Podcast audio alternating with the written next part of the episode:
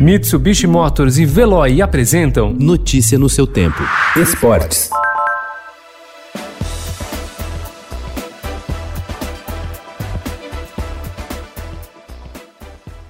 A campanha histórica na Liga dos Campeões realça o posto de protagonista de Neymar, não somente no PSG, mas na Europa. A derrota para o Bayern por 1 a 0 na final foi dolorosa, com lágrimas, mas longe dos fracassos retumbantes de outras edições. Como Cavani não renovou o contrato e se despediu do time, sobrou para o brasileiro a missão de carregar o Paris na disputa organizada em Lisboa por causa da pandemia. O camisa 10 não fugiu da responsabilidade. O ânimo em jogar cada partida ficou claro nas postagens e tão ansioso nas redes e na disposição em campo.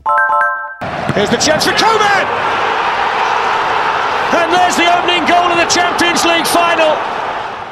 O Bayern de Munique faturou pela sexta vez em sua história a Liga dos Campeões e com uma campanha perfeita. 11 vitórias em 11 jogos. O gol do título, por ironia, foi marcado pelo atacante francês Kingsley Coman aos 13 minutos do segundo tempo. Ele passou por todas as categorias de base do Paris Saint-Germain e mais alguns jogos como profissional antes de se transferir à Juventus em 2014. A derrota para o Bayern de Munique também encerrou o ciclo do zagueiro Thiago Silva no PSG depois de oito temporadas. Aos 35 anos, o capitão do time francês encerrou o contrato com a equipe em 30 de junho, mas fez acordo especial para jogar a fase final da Liga dos Campeões e participar deste momento decisivo. Quando surge de imponente, no gramado em que a luta o aguarda, com o golaço do volante Patrick de Paulo, o Palmeiras superou o Santos por 2 a 1 ontem, no retorno ao Morumbi como mandante após 13 anos. O triunfo pela quinta rodada do Brasileirão foi o primeiro da equipe do técnico Vanderlei Luxemburgo em clássicos nessa temporada. Não foi um futebol vistoso. São Paulo foi aplicado na marcação e cirúrgico no ataque para superar o esporte por 1 a 0 ontem na Ilha do Retiro pela quinta rodada do Brasileirão. A vitória alivia um pouco da pressão sobre o técnico Fernando Diniz, que foi para o jogo no Recife bastante questionado.